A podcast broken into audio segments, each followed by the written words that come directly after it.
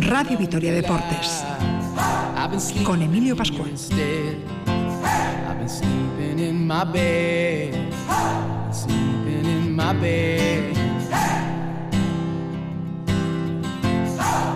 Hola, ¿qué tal? Saludos amigos, bienvenidos al tiempo del deporte en la sintonía de Radio Vitoria hasta las 7 de la tarde en Radio Vitoria Deportes y después Valencia Araski.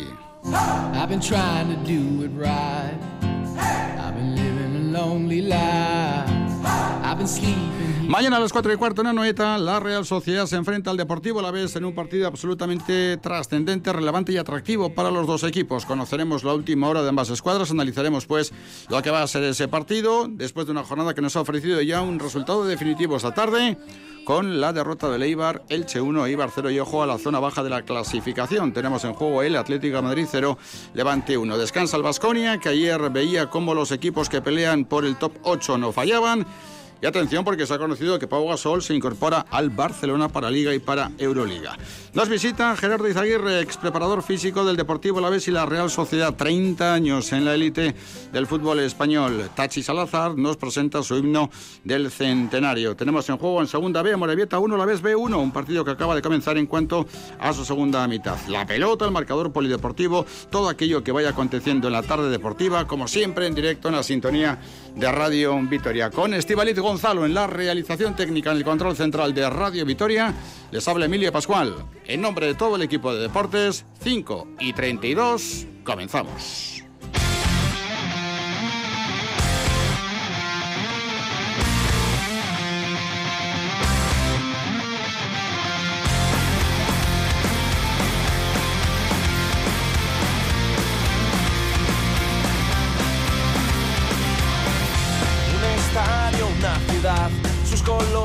Colores un escudo que te da fuerza para volver a animar el ambiente, respirar, esa gente que a tu lado gritará en cada partido sin parar.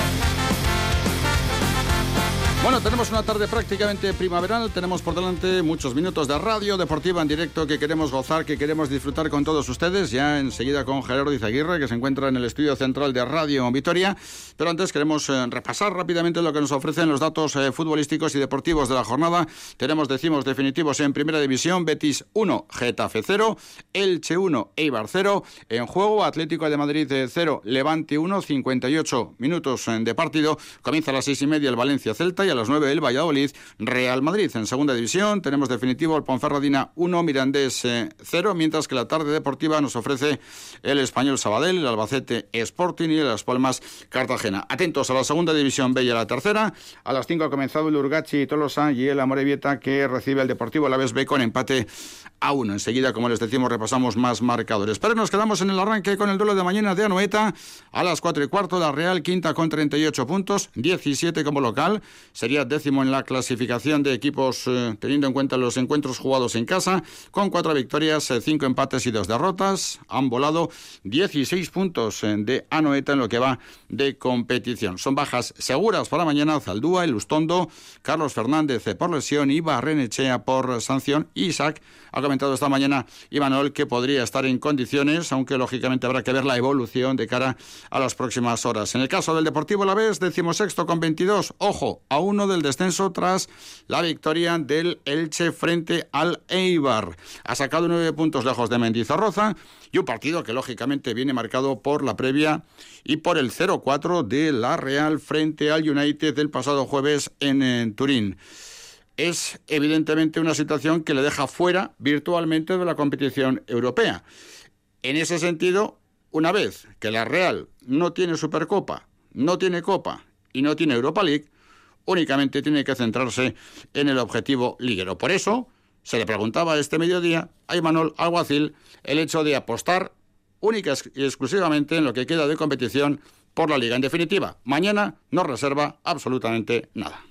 Ya me conocéis y siempre le doy prioridad al siguiente partido, entonces eh, en este va a ser igual. Eh, estoy de acuerdo que, es que no solo porque la clasificación, la, ya os, lo he dicho siempre, vamos a mirarla faltando cinco, jornadas, pero es importante eh, darle continuidad a los resultados últimos de, liga. Entonces, para eso no hay mejor manera que, ganar mañana, sabiendo que va a ser un partido muy complicado, porque el Alavés está, está apretando muy bien desde que está Belardo, está haciendo las cosas muy bien aunque haya perdido partidos porque, bueno, evidentemente ha jugado contra el Sevilla, Barcelona, Madrid y contra esos eh, es muy difícil ganar. Pero bueno, sacó el de Valladolid, empató el de Getafe y contra el Sevilla y Barcelona creo que por momentos haciendo buenos partidos. Entonces, bueno, no va a ser fácil, pero lo importante es, sí, eh, sacar el partido mañana y luego ya pensaremos en el siguiente. Bueno, la verdad es que la Real decíamos que virtualmente está fuera de la competición europea. Sería muy complicado pensar que puede remontar un 0-4 el próximo jueves en el Teatro de los Sueños, pero en fútbol se han visto cosas peores, ¿no? No parece demasiado sencillo que esto pueda acontecer. En todo caso, lo que ha querido esta mañana Imanol es eh, ponderar eh, la relevancia que tenía el partido del pasado jueves frente a un rival tan eh, potente como es el United. No sé yo en otros contextos cómo se habría entendido, porque lo que ha venido a decir Imanol es que la Real no está en condiciones de competir con un grande como es el Manchester United y que por lo tanto no es para rasgarse ni mucho menos las vestiduras. decía textualmente que bueno que le han enviado tantos mensajes de ánimo como si se le hubiese muerto un familiar y que no es cuestión de eso, Manuel. Os digo de verdad, eh, a mí me han llegado muchos mensajes de, ánimo, parece que se me ha, ha fallecido un familiar mío y agradezco de verdad. O sea, pero es que, bueno, es que hemos, hemos perdido un partido y es verdad, por 4-0, una eliminatoria que teníamos mucha ilusión contra el Manchester. Eh, Mikel Abaca del segundo me decía lo mismo, joder, eh, no hacen más que llegarme mensajes de ánimo. Entonces, eh, creo que hemos generado semejante ilusión, y eso es, creo que, en, gran parte mérito a, lo que han hecho los jugadores, que todos pensábamos que estábamos capacitados para ganar al Manchester. El salto era importantísimo, grande, y hemos intentado ir allí con toda la ilusión del mundo, jugando a nuestra manera, de tú a tú contra uno de los mejores equipos del mundo, del momento, eh, que está peleando por ganar la Premier. Entonces, pues bueno, nos han ganado 4-0. Hay que felicitar porque han estado mejor que nosotros, porque son mejores y porque el entrenador seguramente acertó más que yo. La reflexión que hacía Imanol, que insistimos, eh, ha comentado esta mañana que espera contar con Isaac para el partido de mañana, pero gente como Grosabel, gente como Lenormand, gente como Bautista, pues probablemente tengan su oportunidad teniendo en cuenta la ausencia de jugadores notables que va a tener el técnico de Orio. Mientras el Deportivo La Vez ha trabajado esta mañana, también pendientes de Chimo Navarro, Parece difícil que pueda llegar al partido de mañana, en todo caso quedan horas y no se ha confirmado por parte del Deportivo la vez que sea baja segura. En todo caso, lo que Abelardo ha hecho es hablar y muy bien de la Real Sociedad. Bueno, a Real creo que, que Imanol está haciendo un espectacular trabajo, da gusto verles jugar, es un equipo confeccionado sobre todo para atacar. Creo que en el juego de posición es un equipo que técnicamente está muy bien dotado, es difícil robarse el balón y después tiene las transiciones ofensivas. Si tú pierdes el balón en una zona eh, peligrosa o no estás atento a las vigilancias, es un equipo que tiene jugadores verticales. Creo que es un equipo con unos grandes recursos ofensivos y que tenemos que estar muy atentos. Hay de variación en el partido de Segunda División B que enfrenta a la Morevieta con el Deportivo a la vez eh, B en, eh, Urriche.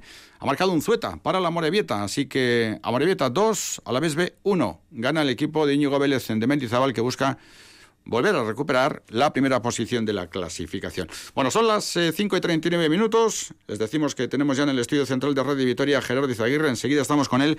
Pero hemos hablado este mediodía con Carlos Martínez. Eh, ustedes también le conocen perfectamente. Además, nos daba recuerdos para Gerardo Izaguirre. Nueve temporadas en el Deportivo Alavés, dos en el primer equipo, siete temporadas en la Real, seis en el primer equipo. Con él hemos analizado el partido de mañana y la situación de la Real. Y lógicamente en el saludo comenzábamos con el muy buenas tardes. Arracha León, Carlos.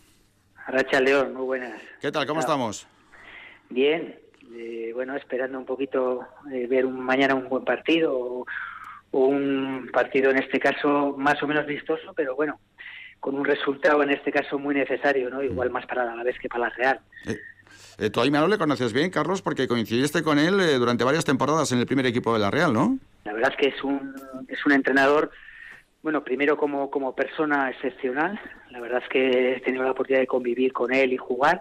y luego después también hemos coincidido y la verdad es que no porque lo diga yo, pero a nivel de la Real está considerado como una persona muy normal y que bueno, en este mundo del fútbol donde se mueve un poco pues tanto tanta cosa, pues la verdad es que que como digo es una persona muy sencilla.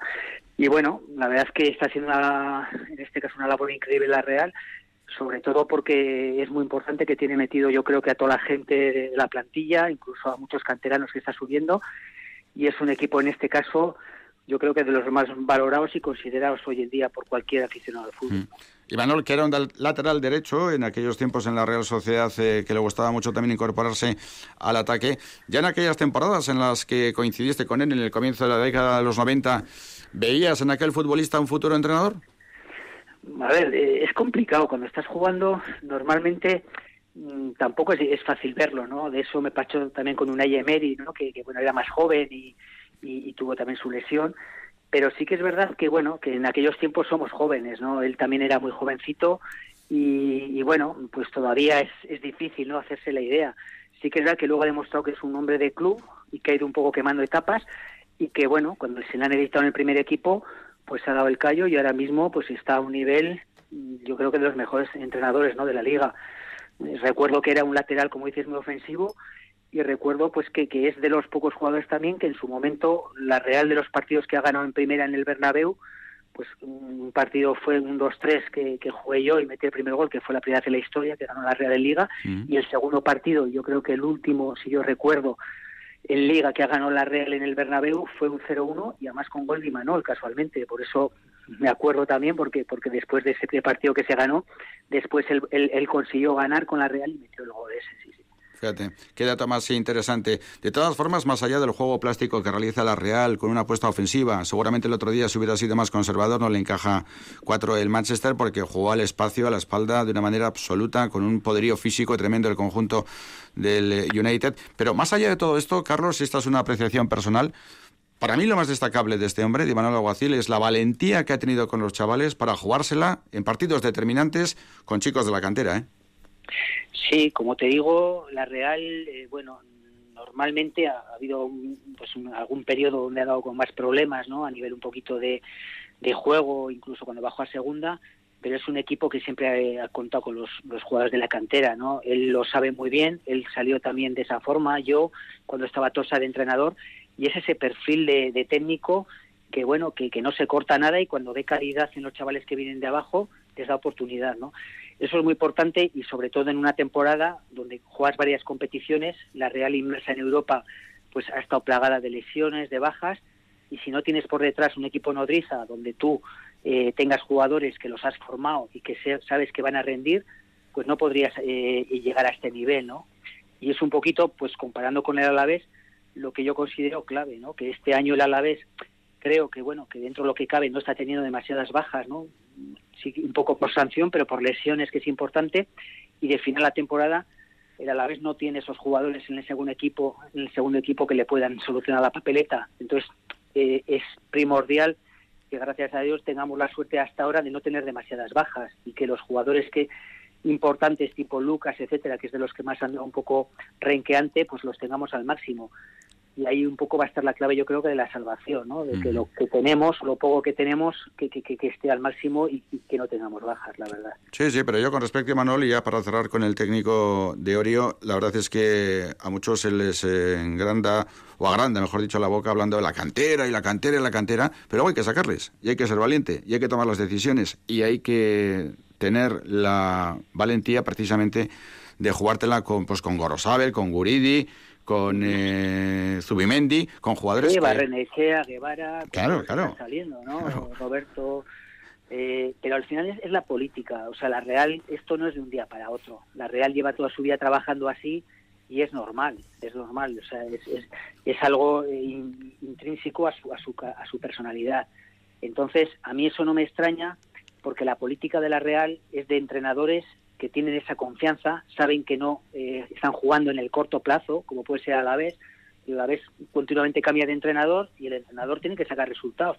Y no se la va a jugar con chavales que aunque tengan recorrido, igual no le van a dar ahora mismo lo mismo que un veterano, aunque después le puedan dar más. Entonces, claro, la filosofía es completamente diferente. Un equipo como el Alavés, cortoplacista, y un equipo como la Real, donde tiene consolidada, en este caso, una estructura y donde no se está jugando a día de hoy la salvación. Y eso es muy, muy diferente jugar por un objetivo o por otro.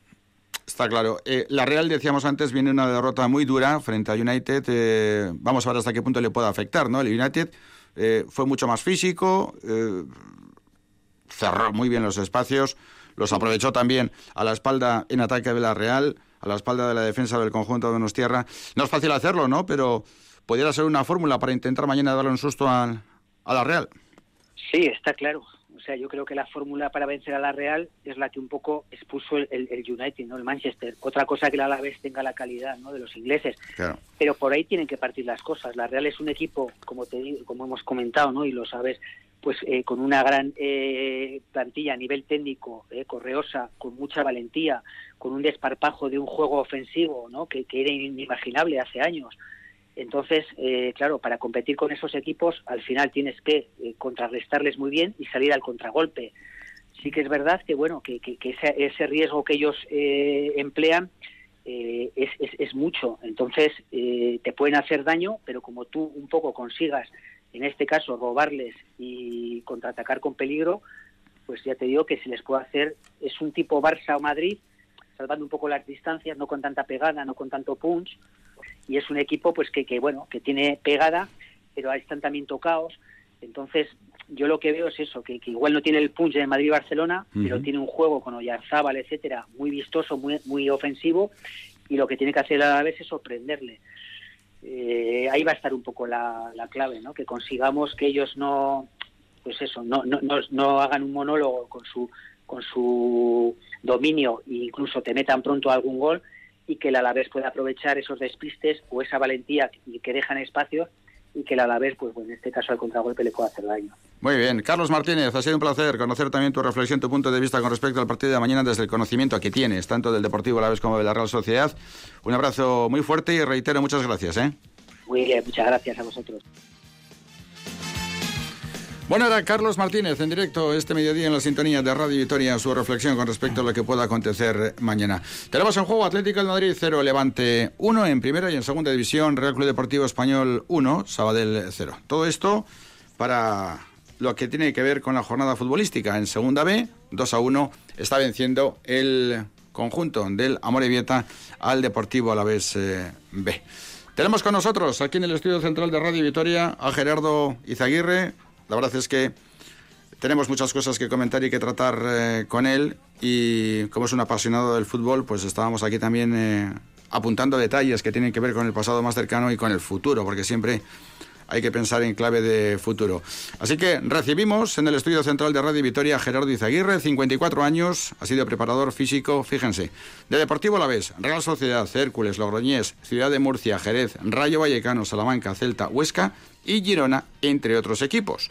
Ha trabajado con Eusebio, con Imanol, con Nacho González, con Alberto López, con David Vidal o con Bordalás, entre otras eh, circunstancias profesionales que le ha tocado vivir, en definitiva, entre otros técnicos. Es hijo de Jesús Izaguirre, en su momento director de la Escuela de Entrenadores de Álava, y nieto del gran Jesús Izaguirre Gaona, portero de la Real de los años 30. Durante siete temporadas fue guardameta del equipo de Donostierra, internacional absoluto con la selección española y que más tarde se haría pelotari profesional. Eran también otros tiempos. Lleva año y medio sin equipo por la pandemia y por la enfermedad de Eusebio Sacristán, su gran amigo y su gran compañero de viaje en los últimos años. Aquí le tenemos, como les decíamos, las 5 y 49 minutos en el estudio central de Radio Vitoria. Gerardo, ¿qué tal, Rachaldeón? Buenas tardes. Rachaldeón, Emilio. Y bienvenido a la sintonía de Radio Vitoria. Muchas gracias. Bueno, luego hablamos eh, del partido de mañana, pero la verdad es que un duelo entre Deportivo Alavés y Real Sociedad, ya solamente con el hecho de que sea en primera división, en sí tienes otro activo, ¿no? Sí, la pena es que que se quede un poco descafeinado por el tema de la pandemia y que no puedan ir los aficionados a, disfrutarlo. La verdad es que se prevé un duelo igualado y, atractivo, la verdad. Hmm. La verdad es que venimos comentando que el fútbol sin público no es eh, fútbol y un derby sin público pues es menos fútbol todavía. Luego entramos en ello, pero eh, cuéntanos cómo estás y, qué noticias tenéis con respecto a, a, Eusebio, porque la verdad es que las primeras informaciones que llegaron allá por el 30 de diciembre con el accidente que tuvo eran absolutamente complicadas, ¿no? Sí, la verdad es que fue un, palo duro. yo realmente pasé unas navidades difíciles y, bueno, eh, una vez de que ya te dan la noticia de que eh, la vida se ha salvado, ya nos tranquilizamos todos un poco y ahora pues solo queda recibir noticias de, de evolución. Hasta la fecha parece que son positivas, pero también nos hacen ver que va a ser un proceso largo y, hay que tener paciencia en ello. Recordamos Eusebio Sacristán, todo el mundo lo conoce, más de eh, medio millar de partidos como futbolista en primera división, después como entrenador también con una trayectoria importante, buena parte de la trayectoria junto a Gerardo Izaguirre, que sufrió un golpe terrible en el cráneo ese día 30 de diciembre, que le llevó incluso a estar tres semanas en la UCI, ¿no? Sí. Estuvo tres semanas, estuvo creo que 11 días en coma inducido y, bueno, y a raíz de ahí vieron que secuelas motrices parecía que no le iban a quedar y entonces una vez de que salió de la UCI ya le dijeron que tendría que ingresar en una clínica especializada para, para intentar tratar otras secuelas que sí que, le han podido quedar. Dicen los médicos que la evolución va a ser eh, lenta y larga, pero que va a ser positiva. Ya en ese sentido, pues es algo que, qué duda cabe. Es una buena noticia para el fútbol en general y para aquellos que tienen un vínculo directo con él en particular. Porque tú, eh, a Eusebio, le conociste en el Celta, ¿no? En 2009. Estuviste con él tres años después en la Real y otro en el Girona, pero el conocimiento parte de ese 2009. ¿Cómo, cómo fue tu primer contacto con él? Pues muy normal, la verdad. Es que Eusebio es muy normal. Parece que, estamos hablando de un jugador top y que, que, puede llegar a parecer otra cosa, pero es que es una persona muy normal, muy humilde, muy discreta, muy, muy fácil de llegar a él. Entonces yo no fui, él no me llamó para ir al Celta, me llamó eh, Torrecilla, director deportivo entonces, y coincidí con, con Eusebio y la verdad es que me puso las cosas muy fáciles, muy fáciles. Y a raíz de ahí hicimos una gran amistad, disfrutamos en lo deportivo y en lo personal también en esa temporada. Y la temporada siguiente él fichó por el Barça B, y era inviable que yo, que yo entrara en el staff del Barça porque ya ahí son preparadores físicos y staff que pertenecen más al club que al entrenador. Entonces, pues yo derivé por otro lado y a mí mm, me saltó la sorpresa cuando realmente me llama para, para volver a coincidir con él en la Real Sociedad. Mm.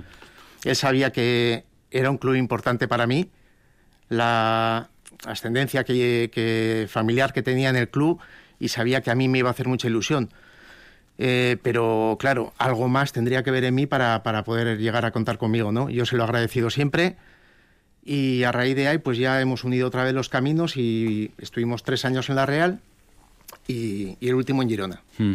Por lo tanto, eh, Gerardo, también se puede decir que vuestra relación trasciende lo profesional, ¿no? Sí, obviamente para mí, yo ya lo he puesto en redes sociales, es un maestro de vida, además de un líder y un amigo. Qué importante, maestro de vida, líder y amigo. Eh, ¿Has hablado con él o has preferido de alguna manera eh, comunicarte de una manera indirecta para, evitar también desviar la atención? Me he comunicado indirectamente por medio de vídeos y demás porque ahora mismo él tiene problemas para, para comunicarse.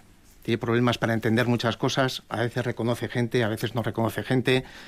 Entonces yo sí que con la familia con la que mantengo contacto semanal, sí que estoy pendiente de que ellos, en función de la evolución y de su estado de ánimo, pues me den el ok para un día llamarle y hablar con él. Pero está pasando fases.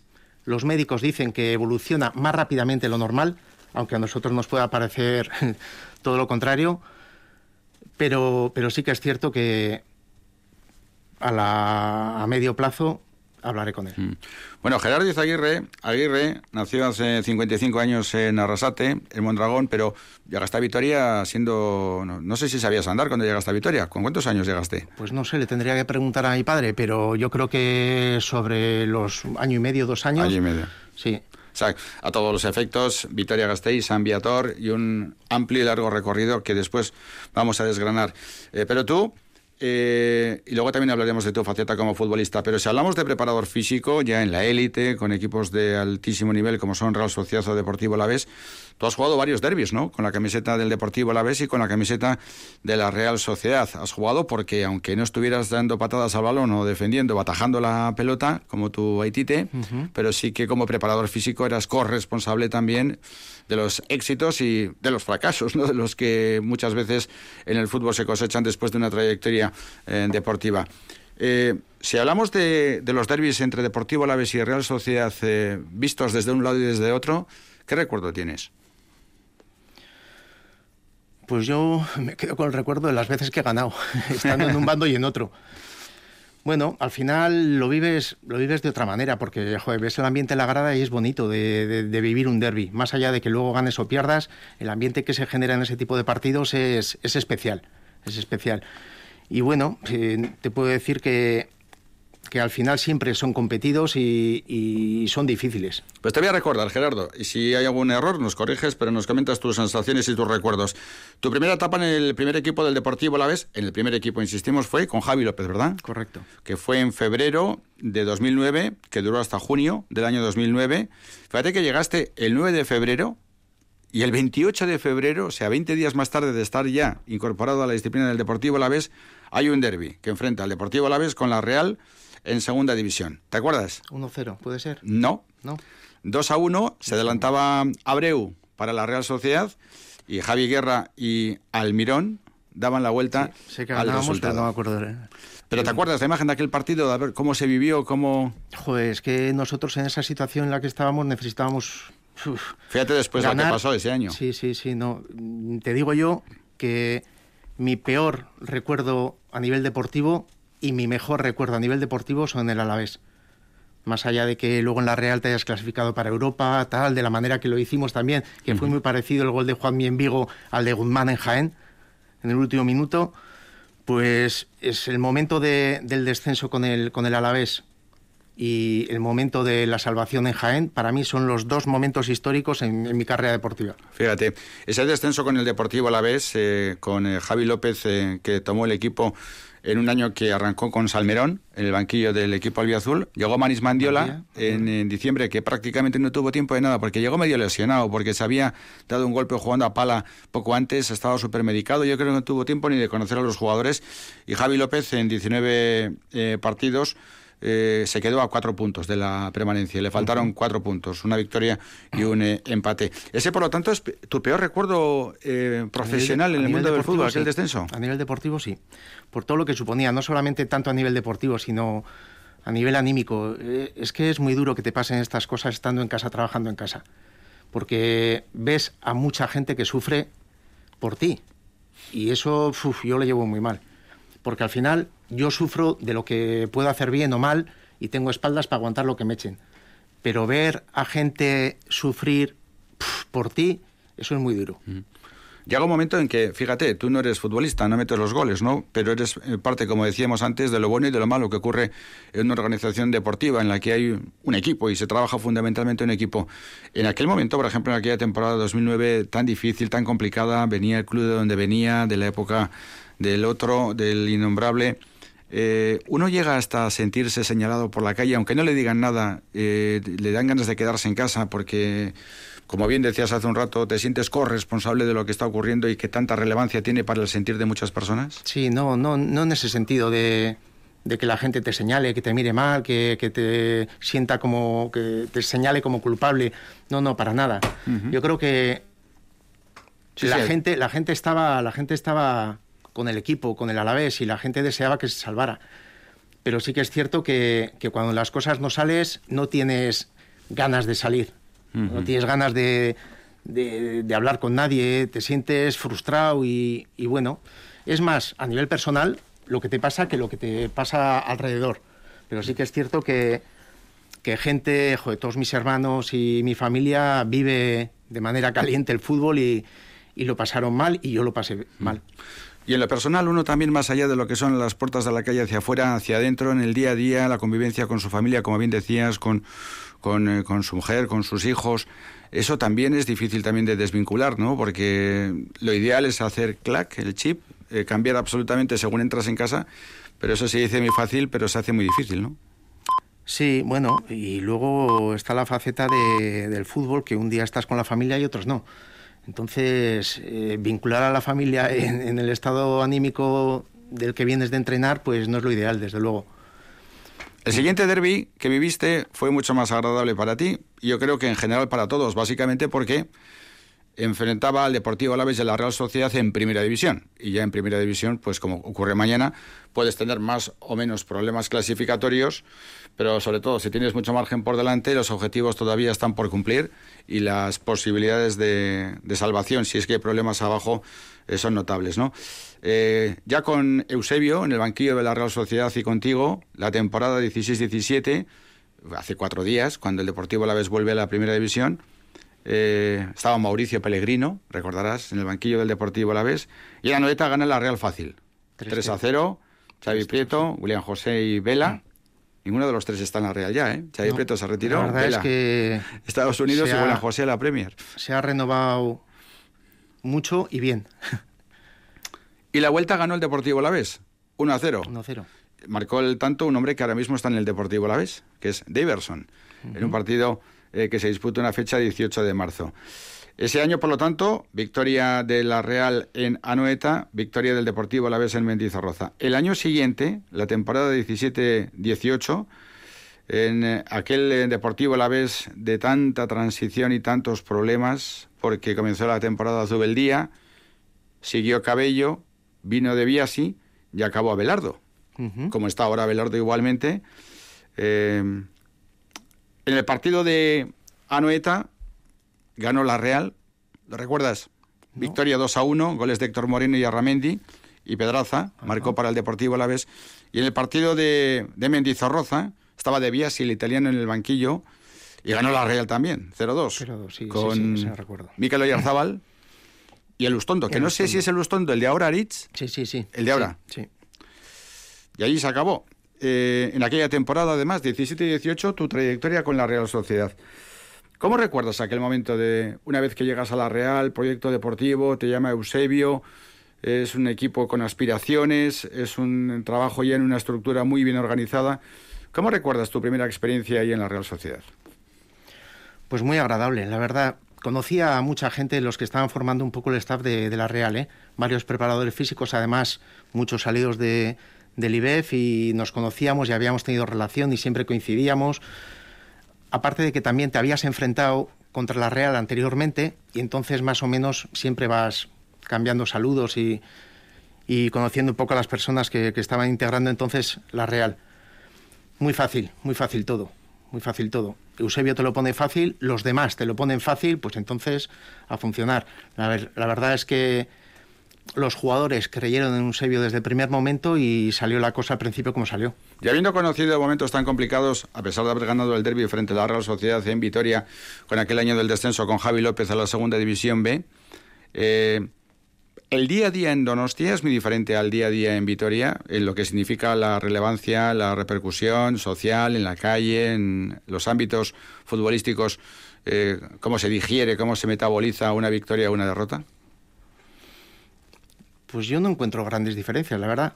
Yo creo que los vascos somos muy, no sé, no le dan excesiva repercusión o excesivo bombo en la calle como se le puede dar en otros entornos como pueden ser eh, Alicante, Valencia, Barcelona, Madrid, eso es otro mundo.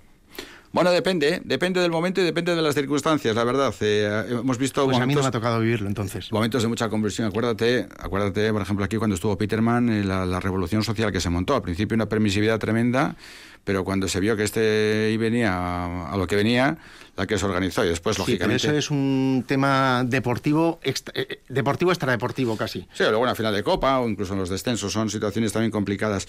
Oye, ¿cómo esto llegada al Girona? Eh, la temporada 18-19, ¿vais Eusebio y tú a un proyecto además con un vínculo directo con el City, un vínculo directo también y ambición, y además un proyecto que no acaba demasiado bien desde el punto de vista deportivo, ¿no? Sí, no, no acaba bien porque el Girona desciende. Es obvio que, que fallamos todos y, hay que analizarlo y verlo así y ser, y ser crítico con ello también. Eh, la ilusión de que vas a un proyecto liderado por el City, la verdad es que era grande. También sabíamos que era un, un plan de viaje difícil por lo que había hecho el Girona anteriormente, cinco años con Machín, que habían ascendido, habían hecho una, un buen primer año en Primera División, la gente estaba era muy machinista allí y bueno, era un poco, entre comillas, echar casi una moneda al aire, si no salía bien, pues estaba claro que, que la gente la teníamos en contra. Y al final un proyecto deportivo que termina en descenso, pues lógicamente supone cambios, etcétera. Y ha sido hasta ahora, en 30 de junio de 2019, luego vino la pandemia, eh, tu última experiencia profesional, por lo menos dedicada a preparación de equipos de élite, ¿no? Sí, sí, sí.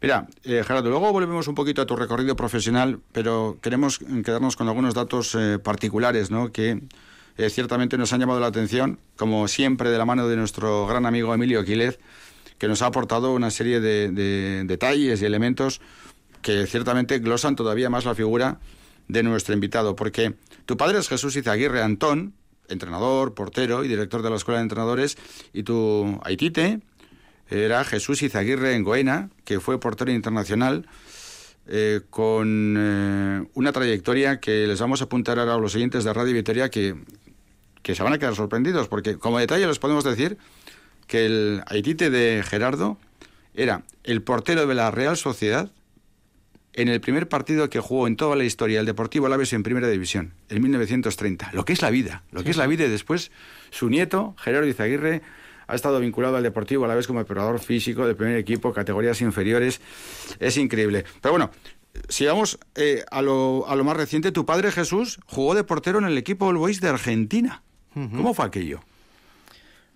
Pues la verdad es que yo todavía no estaría por ahí, pero, pero sí que es cierto que vivió una etapa de su vida en Argentina y, y obviamente pues, pues a mi padre es un apasionado del fútbol a él le tengo que agradecer que yo esté esto porque me metió el gusanillo hasta adentro y, bueno, pues, pues le tocaría le tocaría hacer sus pinitos ahí antes de, venirse para aquí para España. Y todo porteros. En tu caso no fue así porque como futbolista no, no, fuiste portero, ¿no? No, como ya veía que no se podía mejorar lo que había, pues ya me dediqué a otra cosa. a lo fácil, a defensa, despejar, ¿no? Bueno. También estuvo tu, tu en el Sansear de Chavaleta, Mondragón, Aloñamendi y Arregui de Vitoria. Y luego ocupó muchos banquillos, eh, además de la escuela de entrenadores, el B, el Yodio, el Guernica, el Baracaldo, Mirandés, la Cuelto, etcétera. Y tu abuelo, tu abuelo fue una figura absoluta del fútbol. Ese dato que apuntábamos con relación a que el primer partido que jugó el Deportivo Alavés en Primera División, que fue en Atocha contra la Real, fue en el que tu abuelo era el portero del equipo Donostiarra, un 7 de diciembre de 1930. ¿Alguna vez Jesús te lo había contado?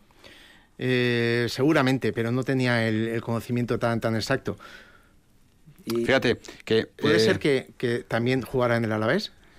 Pues ese dato no lo tengo yo. Y si no lo tengo yo es porque no me lo ha pasado Emilio. Y si no me lo ha pasado Emilio es que probablemente no. Mira, el 7 de diciembre del 30 el Deportivo Laves debutaba en Primera División enfrentándose en el Donostiarra al campo de la Tocha a la Real. El resultado fue de empate a dos goles. Cholín para la Real y el negro Olivares para los albiazules. La meta estaba defendida por Tuaitite. Fue el portero de la Real Sociedad en aquella final, una final que tuvo tres partidos del Campeonato de España de 1928 en los campos de Sport del Sardinero frente al Barcelona, que inmortalizará después Rafael Alberti con su oda a Platco, aquel portero de los eh, catalanes. El último partido de esa final fue el 29 de junio de 1928. Eh, tu abuelo fue también portero de la Real Sociedad durante siete temporadas, integrante del primer equipo de la Real en la primera liga de primera división, la temporada 28-29, el 10 de febrero de 1929. Atocha eh, acogió el partido Real Sociedad 1, Atlético 1, y el gol se lo marcó Luis Vergareche. Y luego estuvo como portero suplente con la selección nacional absoluta en los novenos Juegos Olímpicos celebrados en Ámsterdam. No jugó ninguno de los tres partidos de la selección, a todos los efectos es la selección absoluta, y estuvieron presentes tres albiazules como fueron Quincoces, Antero, que jugaron, y Ciriaco, que no se estrenó. Y luego, ya es que es increíble esto, no sé si han leído eh, el libro Dime quién soy, de Julia Navarro, pero es que me recuerda mucho algunos pasajes ¿no? que tienen que ver con la historia de tu abuelo, porque tras dejar la Real Sociedad con 25 años, o sea, siendo prácticamente un niño, fue pelotario profesional de cesta punta y de remonte en los frontones de San Sebastián y Madrid, empresario del frontón Betty High de Logroño y entrenador del Club Deportivo Logroñés, antes de trasladarse a Buenos Aires en 1947. Es una historia increíble. Pues sí, la verdad. Sí, sí. Hay muchas cosas que, que sí que, la recuerdo, pero la gran mayoría no. Es fantástico. vamos, es una Wikipedia. Es fantástico. Eh, hombre, eh, seguramente ese vínculo que tenía Tuetite con Buenos Aires también le permitió después a, Jesús, a tu padre, eh, poder tener un vínculo directo con el fútbol ahí en el All Boys de, de Buenos Aires. definitiva, que con este con esta trayectoria futbolística en casa era muy me tenía que tocar vivir de ello, ¿no? Era muy complicado que tú te alejaras del fútbol. Bueno, a veces pasa, ¿eh? Tanto fútbol, tanto fútbol y resulta que los hijos o las hijas pues eh, les gusta hacer otro tipo de actividades, incluso se alejan, ¿no? De, de, algo que de manera tan exhaustiva se vive en casa. Pero es en realmente mi familia, en mi familia no ha sido así. Yo he tenido la suerte de poder dedicarme a ello, pero los otros sin dedicarse viven la pasión del fútbol tanto más que yo. Mm. Mira, acaba de terminar el partido del eh, Wanda Metropolitano. Atlético de Madrid 0, Levante 2. Ha marcado el 95 de frutos y la liga se calienta ¿eh? en cuanto a la primera división porque está perdiendo fuelle, el Atlético de Madrid y de esta manera, pues lógicamente todavía hay campeonato. Sigamos con eh, Gerardo Izaguirre. Si hablamos de tu trayectoria, eh, digamos que como futbolista, la verdad es que tampoco tiene así un recorrido tan importante como lo has tenido como preparador físico. San Viator, que imaginamos sería en la escuela, aquellos partidos contra Luis Dorado. El Dream Team del San El Dream Team, ¿no? El Dream Team. Oye, eh, desde luego de baloncesto, fíjate qué equipazos han salido de San Viator, la presencia de Pablo Lasso, Roberto Iñigue de Heredia, Iñaki Garayalde, Juan Pinedo, etcétera, ha sido una cantera increíble, ¿no? Te voy a contar una anécdota, que es que Pablo Lasso empezó jugando a futbito, no empezó jugando a baloncesto. Yo tengo una foto de futbito con Andoni Pinedo, que le conocerá sí, sí, sí, compañero periodista. periodista y, jugaba futbito. Jugaba futbito. Y luego, pues ya yo creo que vio que no que no iba a jugar mucho porque los demás éramos mejores, entonces ya se, se pasó al baloncesto y a raíz de ahí pues ya con Andoni Pinedo y con la carrera que se ha forjado, vamos. Y con nuestro compañero Nico Aldecoa, que no está este fin de semana, que estará el que viene y que también era eh, compañero vuestro en San Viator. Eh, en Alegría estuviste también jugando mucho tiempo, ¿no? Sí, sí, sí. En Alegría estuvimos jugando incluso el año eh, con Raúl Alustiza, que logramos el ascenso a, tercera división. Fue cuando el Alavés además coincidió esa temporada en, tercera división. ¿Llegaste a jugar contra el Deportivo Alavés eh, aquella temporada de, sí, de Alavés Mendizorroza seguro y Alegría, ¿no? El, partido de Mendizorroza seguro porque tengo la foto y el partido en Alegría no lo sé, no lo sé. Qué tiempos, ¿eh? Sí. aquel Alegría Deportivo a la vez. En tercera división. En tercera división, qué maravilla. Para eh, Dulanchi en este caso, no tanto para, lógicamente, el Deportivo a la vez, ¿no? Eh, luego Mirandés, que jugaste una fase de ascenso con Candy. con Cándido Arroyo, eso es. Ha sido un hombre muy importante para ti futbolísticamente hablando, Cándido Arroyo, ¿no? Hombre, he coincidido en más de un equipo con él y la verdad es que te comentaba antes que los grupos humanos que se han formado en esos equipos es difícil de igualar. Tanto el grupo del Mirandés como en la 92-93 como el grupo de la Alegría, los años que, en que hemos estado se ha hecho una piña importante, mm. que al final es un poco lo bueno que sacas en, estas cosas, ¿no? La gente que conoces y, las amistades y, el buen rollo que te llevas con mucha gente. Pero tú estabas jugando al fútbol, pero también te estabas preparando y formando, ¿no? Porque eh, formas parte de la primera eh, generación del IBEF de Vitoria-Gasteiz. La primera promoción. Me presenté en Madrid el año anterior, me faltaron dos centésimas para entrar en Madrid. Yo estaba jodido, desquiciado, dos centésimas, no me jodas, esto solo me pasa a mí. Y resulta que el año que viene, pues el año siguiente, entró en, en la primera promoción del IBEF y entonces dije, joder, pues es que las cosas pasan porque tienen que pasar. Y me tenía que quedar en casa y tenía que hacerlo aquí y ya está aquella promoción del IBEF eh, mítica que luego ha dado paso a, pues, a personas muy preparadas que han tenido también un recorrido profesional importante. ¿Y cómo fue tu primer contacto ya a la hora de coger un equipo en la preparación física? ¿Fue en el Deportivo a la vez, en las categorías inferiores? ¿Fue en San Viator? ¿Cómo fue? Eh, el primer equipo que yo cogí a nivel deportivo fue Fudbito, con chavales en San Viator. Y en Benjamines entrené a un tal Aitor Ocio, ¿te suena? Sí, sí. Bueno, pues ese fue mi, primer paso en mi primer paso a nivel de monitor deportivo en, en San Viator. Después pasé a trabajar también en fútbol base en Corazonistas y luego ya me, me, metí en el fútbol base del Alavés, llevando un poco la organización de todo el fútbol base. entrenando los dos juveniles hasta que cogí el, filial con Iñaki Ocenda la temporada 96-97. Mm. Tenías por aquel entonces 26, 27 años, ¿ya habías dejado el fútbol? ¿Ya te dedicabas exclusivamente a la preparación física? Eh, desde que cogí el, Deportivo Alavés, me metí en el fútbol base del Alavés, ya dejé de, jugar al fútbol. Mm.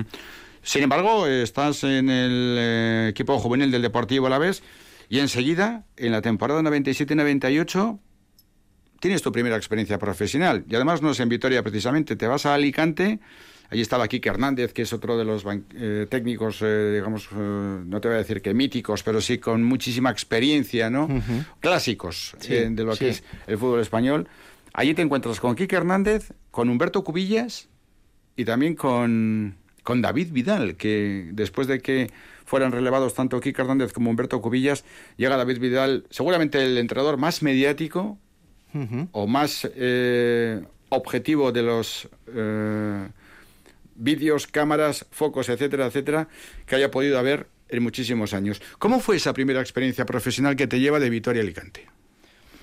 Pues la verdad es que yo he madurado bastante y cada vez que echo un poco la vista atrás, pues me veo un poco como un pipiolo. Sí. Sí, porque no tengo el pozo que tengo ahora, obviamente. La experiencia me ha curtido mucho. Eh, yo antes no entendía al jugador como lo entiendo ahora, iba más con el látigo, hacía cosas que igual gustaban menos al jugador, eh, era un preparador físico, entre comillas, vinagre. Vinagre. Y bueno, eh, yo creo que en eso me he curtido, me he mejorado muchísimo, me han ayudado todos y cada uno de los entrenadores, que gran parte de ellos además han sido futbolistas, y me han hecho entender cada vez más al jugador, a relacionarme con él, y yo creo que es un poco el aprendizaje que, yo más he llevado, más que a nivel de contenidos, de conocimientos, eh, a nivel de, tratar al jugador sobre todo. Mm. Estamos hablando de hace 25 años, es evidente que en 25 años toda la sociedad ha evolucionado muchísimo, ha cambiado muchísimo.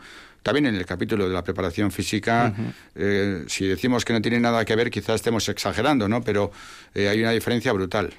Sí, la metodología cambia en muchos aspectos y gran parte de ello la culpa la tiene la tecnología, ¿no? Ahora mismo eh, manejamos datos que antes no manejábamos y somos mucho más específicos en la, manera de entrenar. Bueno, yo creo que con el paso del tiempo todo mejora y la preparación física también tenía que ser parte de ello. Bueno, ¿y cómo fue, cómo fue aquel, aquella experiencia con David Vidal? Te decía, Gerardo, ponmelos a tope o qué, ¿cómo te...? Sí, sí, sí, de, de todo. yo he tenido... La verdad es que conmigo se portó muy bien no era lo extravagante que, puede parecerse en un vídeo. Eh, sí que es cierto que en algunos partidos te tenía un poco acojonada en el banquillo, ¿no? Porque... la mirada que tenía, ¿no? Siempre te preguntaba, tiempo, tiempo, el tiempo. Y una vez, no sé qué me dijo, pero el tiempo no, le contesté el tiempo y ¿qué cojones dices? Estaba, sí, te tenía un poco, uff, siempre en alerta, ¿no? Pero bueno, eh, conmigo la verdad es que tuvo detalles buenos y siempre yo creo que tiene buen recuerdo de mí y ha hablado bien de mí en, los sitios en donde ha estado. Mm. Yo creo que no le conozco, ¿eh? alguna vez he hablado con él, pero no tengo trato personal.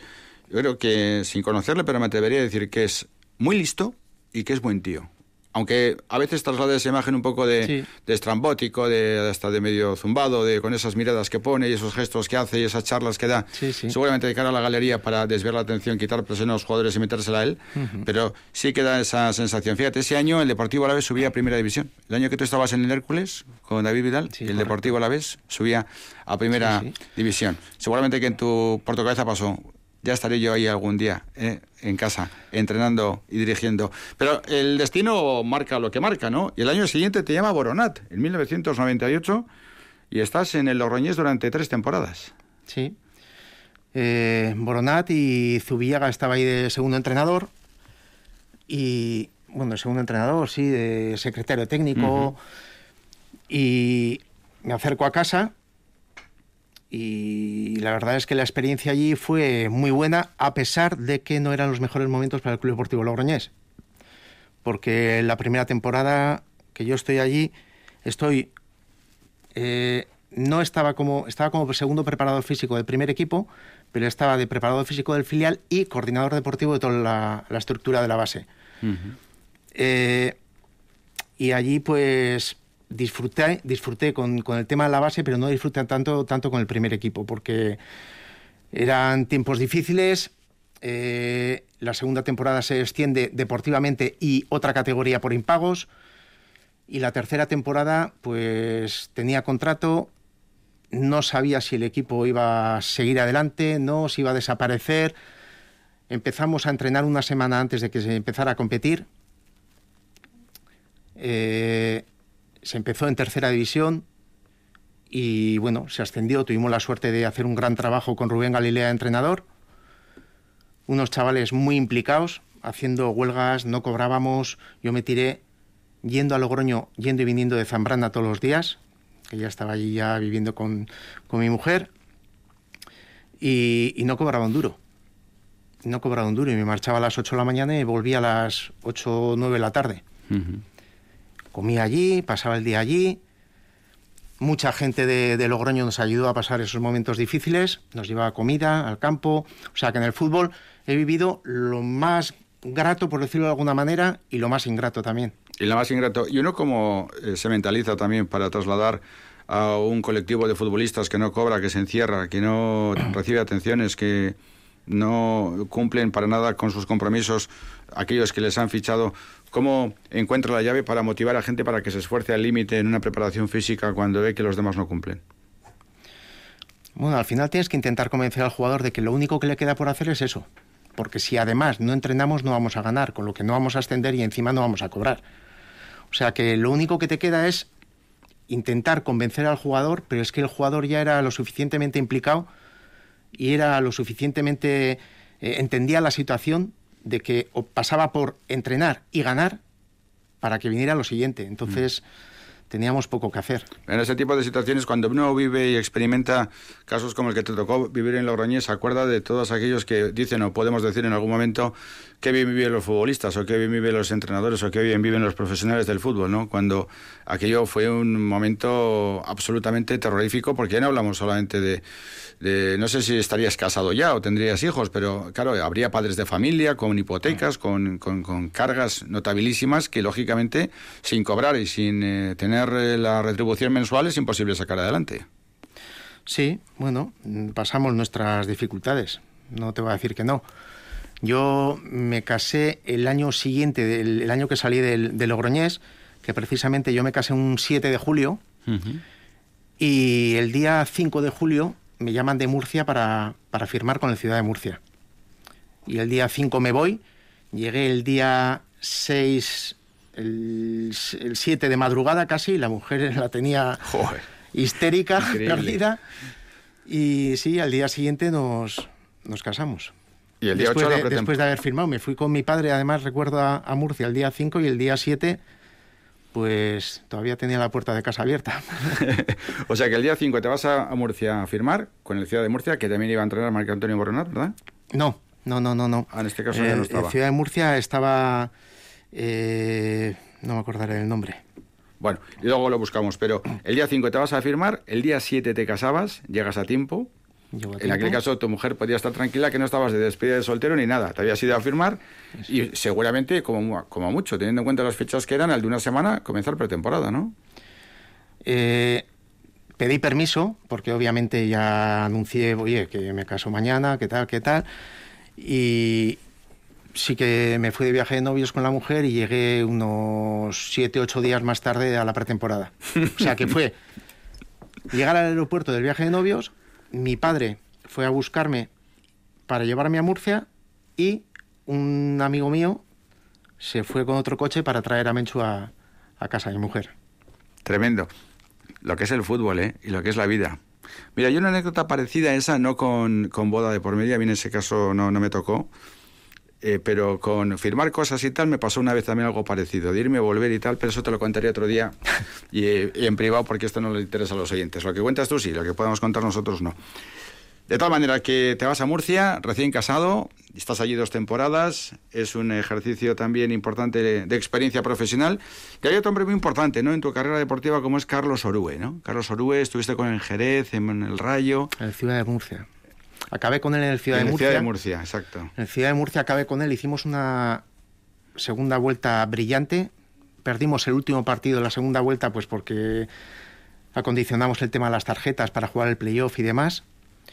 Y, y la verdad es que, joder, enganchó a toda la gente, hizo unos fichajes buenos que resultaron en el equipo eh, y ascendimos a segunda división. Ascendimos a segunda división y bueno, el destino quiso que, que no nos quedáramos allá y Carlos Orue, que es de Jerez, firma el año siguiente en el Jerez y me lleva. Y me lleva. Entonces, bueno, yo eh, a Carlos Orue le, le agradezco la, la, confianza que tiene en mí y a pesar de tener otras ofertas con otros entrenadores, pues con lo que él había apostado yo le debía el, seguir con él.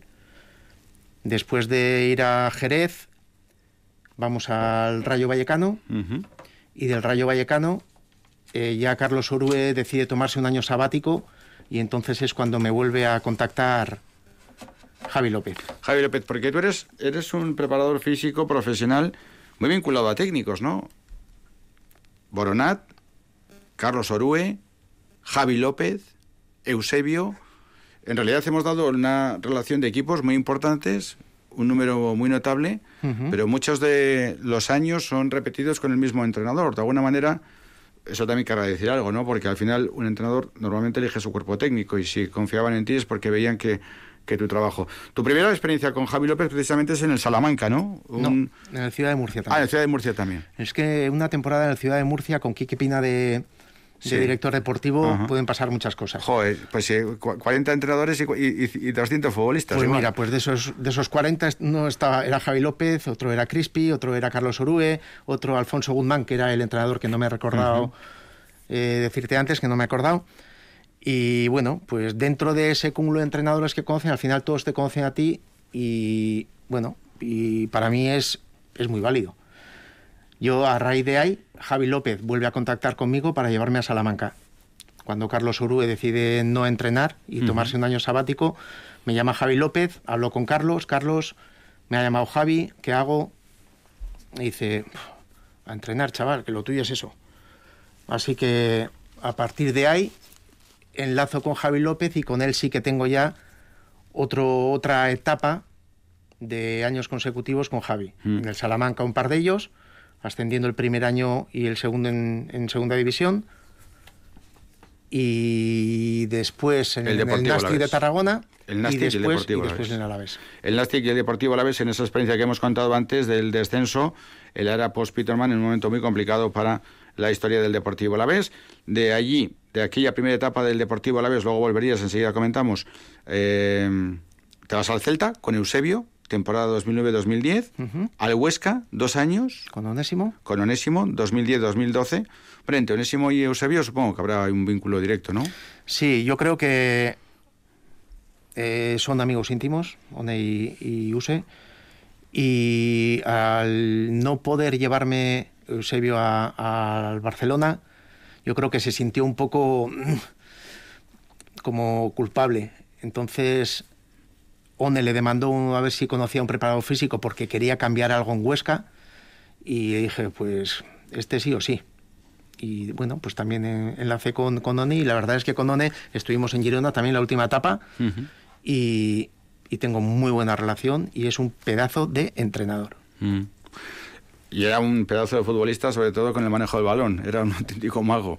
Driblando, hemos visto pocos jugadores con tanto talento, al punto que le fichó Johan Cruyff. Sí, pero yo le decía que le regateaba uno, cuando te regateas a uno no tienes que volver para atrás, que una vez que le regateas ya vale.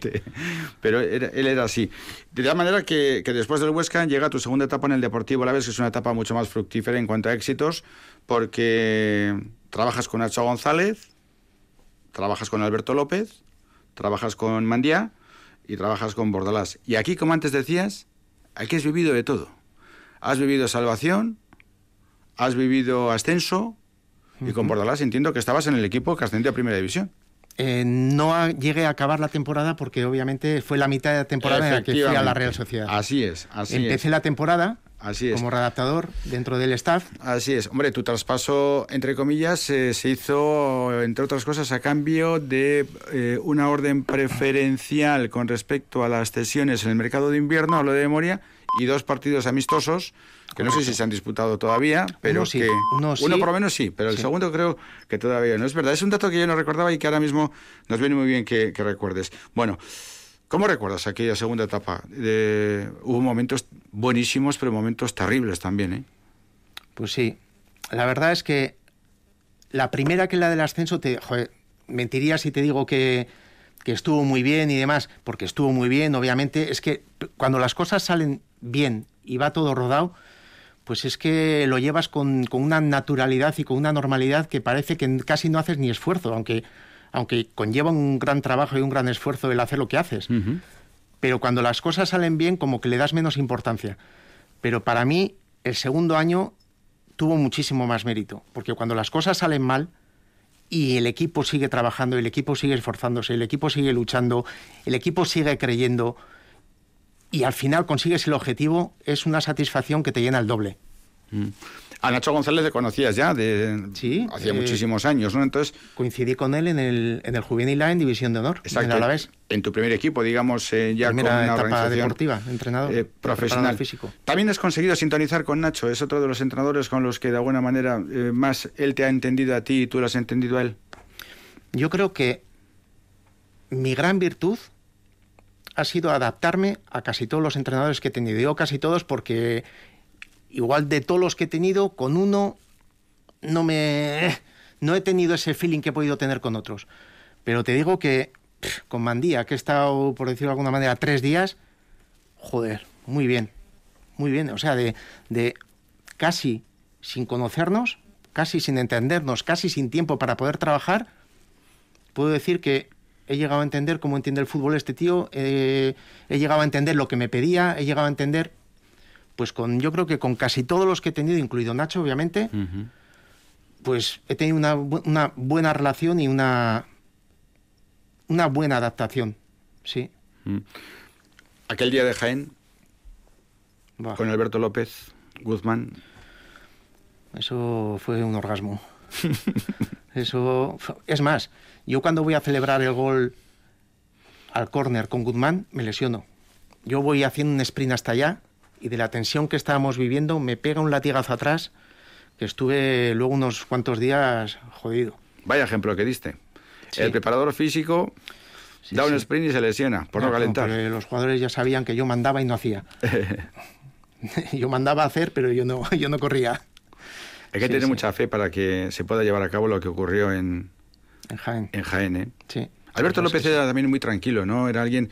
La verdad es que ahora no tiene equipo y nos llama la atención, ¿no? Como alguien tan metódico, tan, tan serio, tan responsable, tan profesional.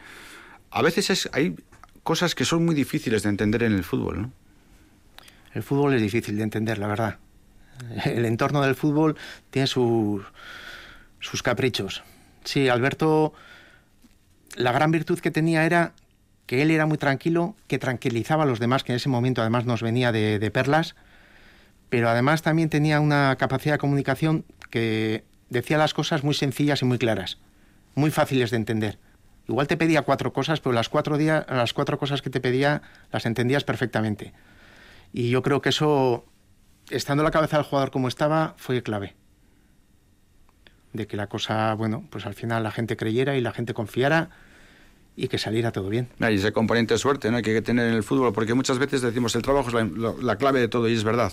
Sin trabajo no hay absolutamente nada, ¿no? Pero también somos conscientes de que hay momentos en los que por lo que fuere se une lo divino con lo extra humano y resulta que sale Todo algo difícilmente previsible, ¿no? Llega un momento en el que la situación futbolística le puedes llegar a superar a uno. Por ejemplo, antes del partido contra el Jaén, que sabes que te juegas todo, que es eh, casi adiós a un proyecto, porque si te vas a Segunda División B, toda la estructura que había preparada, todo, y se ponen las cosas complicadas a falta de tres minutos. Antes hablabas de un orgasmo cuando sale bien, pero cuando sale mal, esa sensación que se tiene en el... ¿Cómo, cómo se explicaría a alguien que no lo ha vivido esa preocupación extrema que uno tiene cuando sabe que todo se puede ir al garete? Yo creo que eso, para poder explicarlo tienes que vivir. No, no, no, no, se puede explicar. Es un... no sé. Una frustración la que sientes, una responsabilidad, porque, joder, es que no es, no es una cosa tuya, es que es una cosa de, Álava, de Vitoria. Joder, y dices, es que, es que nos vamos, es que nos vamos. Y que metas el 1-2 y a los tres minutos te empate y otra vez, y nos pasa esto otra vez. Bueno, pues al final, gracias a Dios, salió cara y, mm. y, lo, y lo celebramos por todo lo alto. Ah, en el fútbol hay de todo, ¿no? Te has encontrado con todo tipo de casos. Hay jugadores talentosos eh, que entrenan fatal y juegan bien. Hay jugadores que entrenan fatal y juegan mal. Hay entrenadores que entrenan muy bien y después después de la presión en el partido y juegan fatal. Eh, ¿Cómo se gestiona también de eso, eso dentro de un colectivo en el que estás trabajando con personas? Porque eh, seguramente que te habrás encontrado con, el 99% gente maravillosa, ¿no? que ha ido a luchar en cada entrenamiento, que ha ido a buscarse eh, el futuro dentro de este deporte, pero también te habrás encontrado con el Jeta que ha salido el día anterior del partido, con los que no se han cuidado de nada durante toda la semana, con los que además con un contrato blindado no dan el ejemplo. Ese tipo de situaciones, porque tú lo ves, tú esto es la prueba del algodón. Si tú mandas un ejercicio, mandas eh, determinados eh, complementos eh, en la preparación física que hay que realizar en un terreno de juego, y podemos hablar de, mil, desde el pi hasta el que quieras, tú eso lo ves. Y cuando lo ves, ¿qué haces? Yo creo que eso se llevaba más antes ahora realmente el fútbol se ha profesionalizado mucho, incluso, hablando de segundas veces y así. Ves gente que realmente tiene unos hábitos de, cuidados, de alimentación, de descanso, eh, de entrenamiento, de entrenamiento en casa, eh, de gente que después de entrenar incluso tiene fisios particulares para tratarse a la tarde para ir al día siguiente a volver a entrenar con, un descanso óptimo. Eh, yo creo que eso lo de salir y eh, se llevaba mucho antes. Y a mí me pilló, como te decía antes, de, de preparado físico vinagre, de que no entendía el jugador. Yo no entendía cómo podían pasar esas cosas. Y bueno, y me llevaba mis malos ratos. Yo recuerdo que en el Ciudad de Murcia, pues antes de que viniera Carlos, el año y medio ese que pasé allí, pues llegaba todos los días a casa y mi mujer me decía, pero chico, pues es que para estar así, pues déjalo déjalo, es que llegaba cinco días cabreado a casa de los siete. Bueno, pero esas experiencias también me han valido mucho para ser mejor y para entender mucho mejor pues todo lo que rodea un poco al fútbol y sobre todo al jugador. Ahora puede ser que incluso asistamos a determinados casos de sobreentrenamiento. Pero por la densidad competitiva que hay. No, porque el propio futbolista, más allá del preparador físico del club, tiene otro tipo de asesores, con otro tipo de entrenamientos, dietas paleolíticas, dietas de esto, del otro. Sí, bueno. Eh,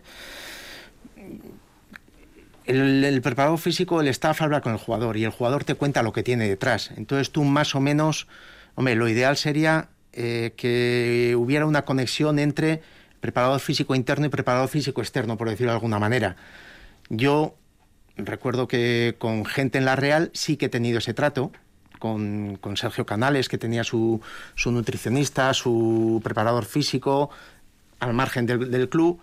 Y bueno, lo ideal sería que hubiera una conexión para, una, para que hubiera una cuantificación de carga entre los dos y demás.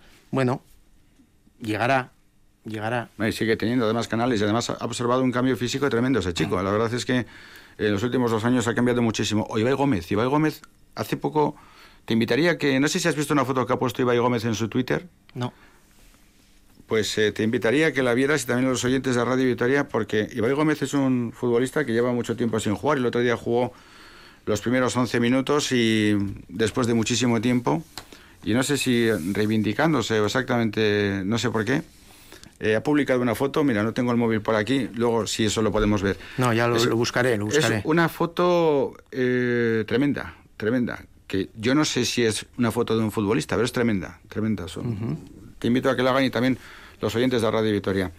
Eh, estamos acabando ya, Gerardo, la verdad es que hemos querido conocer tu trayectoria, tanto personal como futbolística, como profesional, por supuesto.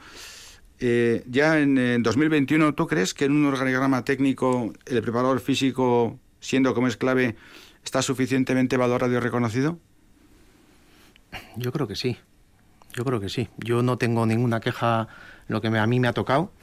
Desde luego, yo creo que sí, incluso ahora en cada staff, sobre todo de primera, eh, en primera línea, equipos de primera, segunda división, no hay un preparador físico. Hay dos, incluso tres o cuatro en los clubs, porque es que se individualizan tanto los entrenamientos y,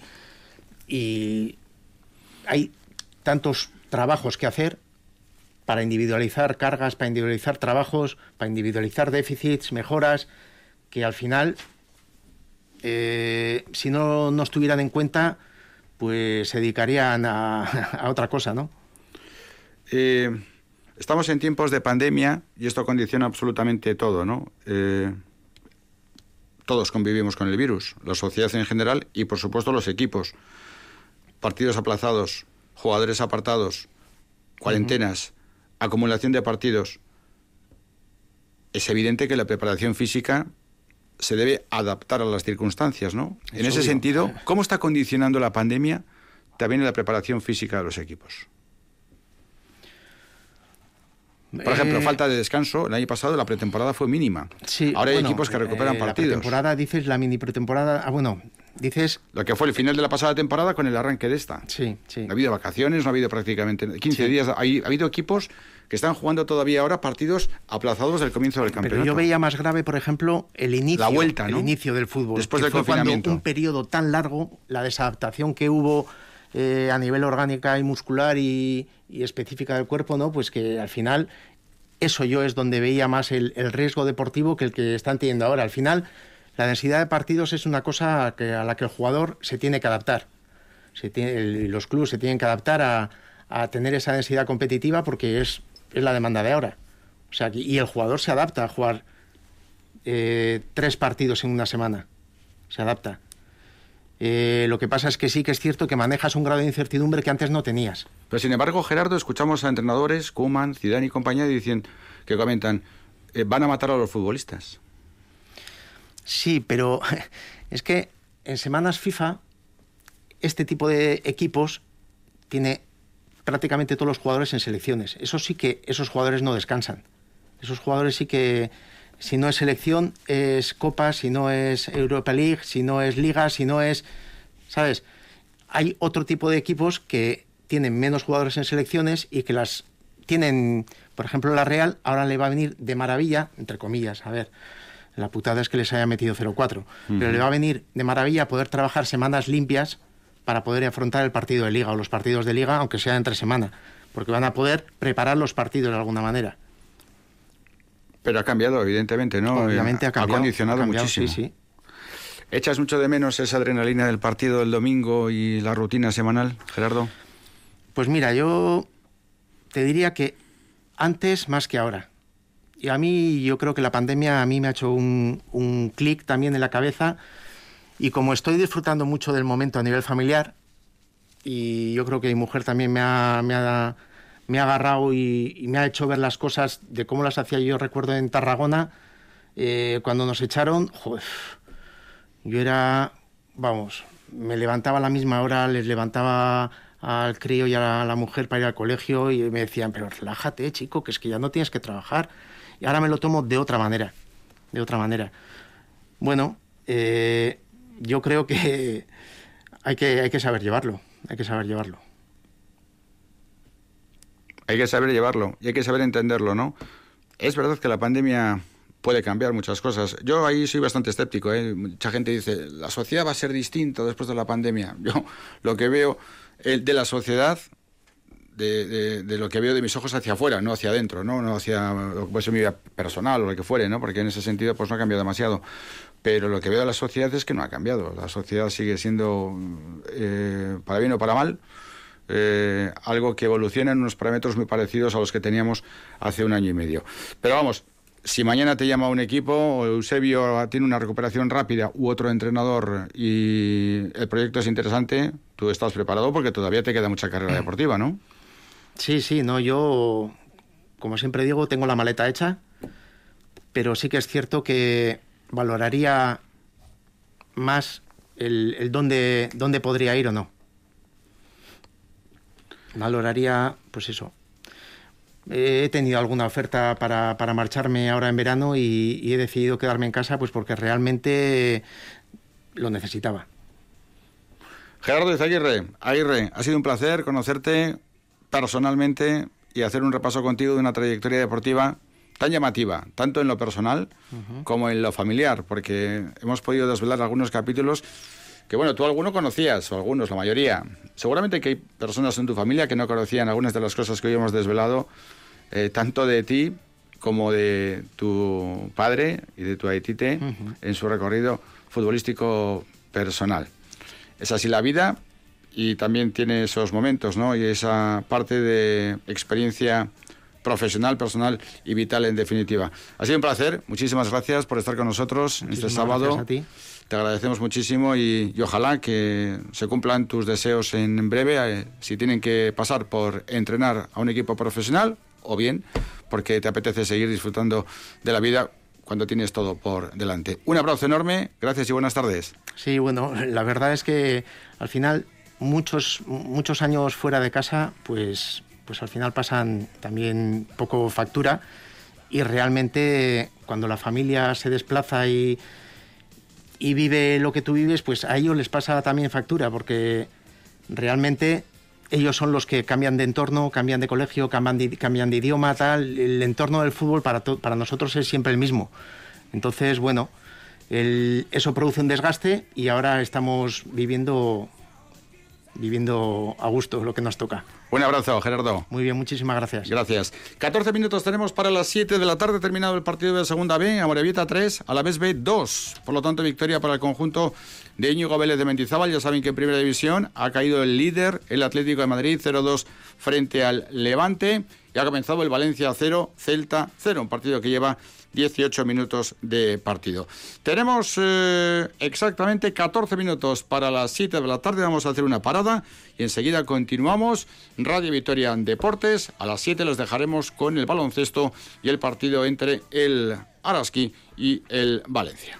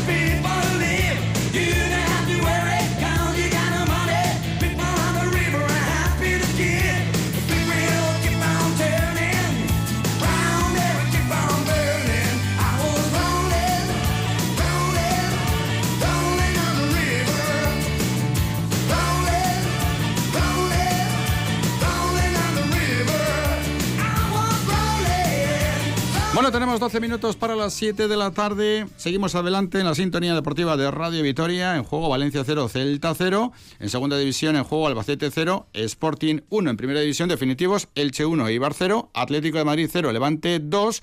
Y a las 9 comienza el Valladolid Real Madrid. Y en segunda definitivo, Español 1, Sabadell 0.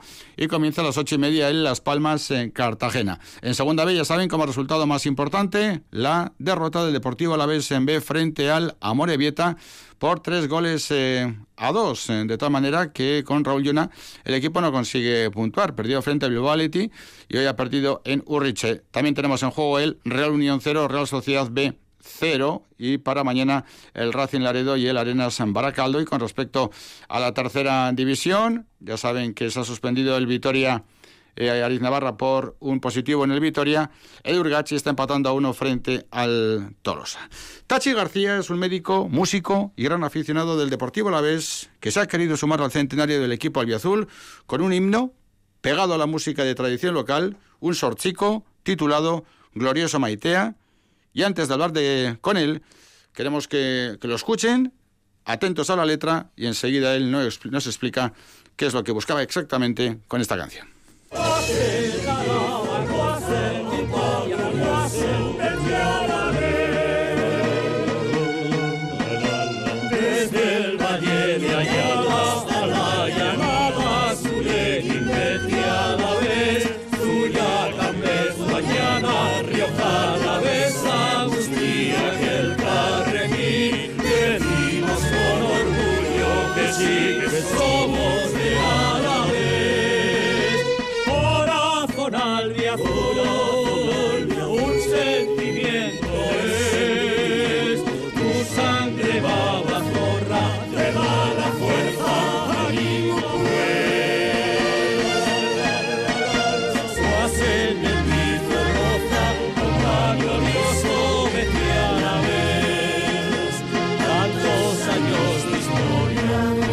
Tachi Salazar, ¿qué tal Arrachaldeón? Buenas tardes.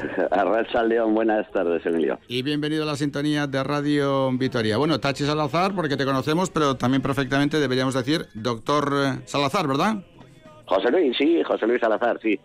Porque José Luis Salazar, Tachi Salazar, es un hombre multidisciplinar. Eres como Miguel Ángel, un hombre del Renacimiento.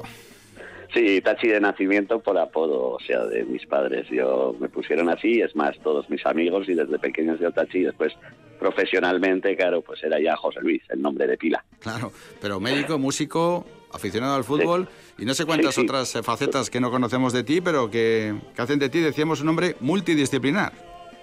Pues sí, pues sí, las cuatro pasiones que tengo, pues la familia, mi profesión, el fútbol y, y la música y gracias a Dios he podido unir las dos cosas más importantes de mi vida en una, que es una maravilla poder unir esas cosas. Mm. Bueno, que ya la profesión de médico la ves un poco con la distancia, pero siempre metido en ella, porque los médicos siempre son médicos eh, hasta el final. Eh, la verdad es que estamos todos muy muy preocupados con el monotema, ¿no? No sé, desde la perspectiva médica, ¿cómo estás viendo todo lo que nos toca vivir? Pues difícil y sabiendo muy poquito. Es que sabemos bastante poquito todavía, o sea, de lo que nos puede venir, de lo que no nos puede. Estamos esperanzados en, los nuevos descubrimientos, pero pero bastante preocupados con la evolución y sobre todo por las nuevas cepas, que no sabemos sobre todo si, si pueden afectar a otros, otras personas de edad, o sea, mm. otra, otra generación, otra historia. Entonces estamos un poquito preocupados, pero nada más. Por lo tanto, eh, positivos. Desde el conocimiento médico, aunque no desde la epidemiología o desde la virología, que lógicamente para ello están los especialistas, ¿no? Pero eh, desde lo que tú conoces, que es mucho, lógicamente, la medicina, y llevándolo un poco al fútbol, Tachi, ya lo hablamos del short chico, ¿eh? pero ¿cuándo crees que pueden o deben volver los aficionados a los campos de fútbol? Pues, pues, pues no lo sé, cuando haya una, una inmunización de rebaño. ¿eh? O sea, hasta que no haya un porcentaje, un 60 o un 70% inmunizados, para que puedan dejar un 100% con las medidas de entrada y todo esto a, entrar al fútbol, pues yo creo que, va a pasar. ¿eh? Por lo menos vamos a esperar qué pasa con las vacunaciones y esta temporada pues está perdida y probablemente hasta, hasta la segunda vuelta de la temporada que viene, tal como lo veo. Ojalá no me, equivoque, pero eso no lo puedo decir ni yo ni nadie. ¿eh? Depende muchísimo de la inmunización que tengamos. Pues qué importante, porque eh, fíjense que hace cuatro días escuchábamos a Javier Tebas hablar de que vamos a ver si en el mes de marzo podemos empezar a meter aficionados. Aquí hay que diferenciar claramente lo que es el negocio y lo que es la salud. Y por encima de negocios, etcétera, debe estar la salud. ¿Y quién más que nosotros tiene ganas de que haya gente en los campos? Pues claro, en las condiciones sanitarias adecuadas ¿no? a la protección máxima de la salud de las personas y de la sociedad en general. Bueno, hablemos del himno. Eh, Tachi, ¿cómo surge la idea de crear este himno sorchico eh, también orientado hacia la afición y hacia la historia del Deportivo la vez? Pues como no podía ser de otra forma, yendo a Mendizorroza, andando sentimiento a la vesista en un partido del Celta de la semifinal que era muy importante, había mucho ambiente, y pasando por, por, la calle donde nació, la calle Rioja, donde nació don Alfredo Donay, pues dije, este hombre que lo ha dado todo, que, que nos ha enseñado muchas cosas, que ha dado mucho por el alavesismo, pues hay que hacerle un homenaje. Y dije, le voy a hacer una canción en la cual diga pues las palabras que, que inventó a nivel alavés, que es el ánimo, pues sobre todo, y, también albiazul, la palabra albiazul, que somos los únicos albiazules, todos son blanquiazules, nosotros somos albiazules. Además, eh, Tachi, hay que decir que es una creación audiovisual porque eh, si la letra y la música dice mucho, también el vídeo y la imagen aporta muchísimo, ¿no? Sí, pero estaba todo preparado desde el principio. La misma música te va induciendo a una letra. La letra vas pensando en tu padre, que ha sido directivo, junto con su amigo Romero, etcétera. La época de Mariaca, en el 57, el que te ha inculcado el alavesismo, te lo ha metido en vena. Entonces vas pensando en todas esas cosas y entonces, claro, lo que es pensar en un vídeo que se piensa al final, pero ya sale solo, porque la letra te lo va diciendo. Si hablas de, de Álava, pues, pues hay que poner Álava. Si hablas de, un centenario, pues hay que poner un niño que nace y después que cumple 100 años. Y eh, es fácil, vamos, eh, el guion es fácil, después llevarlo a la práctica con la pandemia te puedes imaginar lo difícil que ha sido. Sin duda. Eh, bien decías, ¿no? Que el recorrido de la letra, la música y el vídeo del himno es la historia del Deportivo La Vez. El padre del niño que nace en 1921, que es Hilario Dorao, y que va viviendo en su vida pues todos los episodios de la historia del club. Hombre, tú no tienes 100, tienes muchos menos, pero te ves un poco... tengo 61. Ya te tocará, ya llegarás, ya, ya llegarás. Ojalá, podamos llegar todos. Que si no me mata la vez... Sí, porque mañana, mañana la cosa no está muy sencilla, pero bueno. Mañana, mañana hago lo que hago ahora. Cada vez que somos más viejecitos, ponemos la tele y la apagamos. La volvemos a poner, la volvemos a apagar. O sea, horroroso. Pero bueno, vamos a con el sentimiento, yo, yo, vamos, el sentimiento es lo que te lleva al puro nerviosismo, es que cada vez peor. Sí, sí, y si, y si en un asiento va bien la cosa, no te mueves de ese asiento hasta que acabe la liga de dentro de 15 años. Oye, pero en lo que es el vídeo, tú, eh, a través de tu vivencia personal, ¿también te ves un poco reflejado? Hombre, es que estoy yo ahí.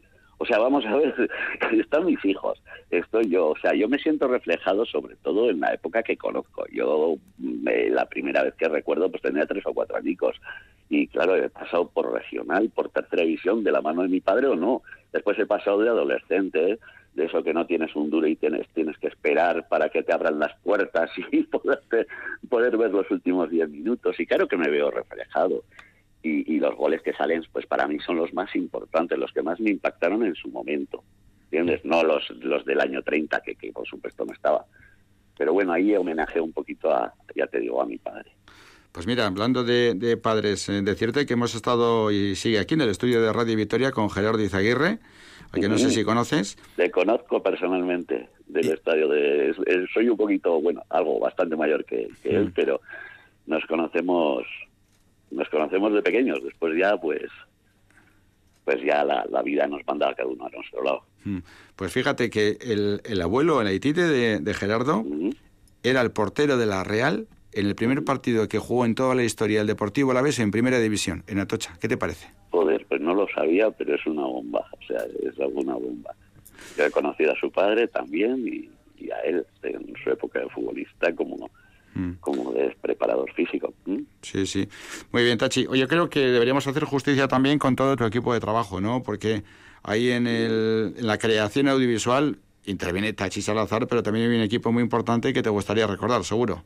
Sí, no, ahí hay que agradecer a Saúl Piñero, es un realizador que ya hizo, mira, eh, la canción está salió en Petit Comité para mis amigos y entonces pues, eh, Saúl Piñeiro pues la recibió y me dijo, oye, eh, quiero hacer un, un, corto, una película, y de hecho está hecha una película que se ha presentado en el cine vasco, o sea, en, el certamen de cine vasco y, se ha proyectado en el Florida, a la cual acudí.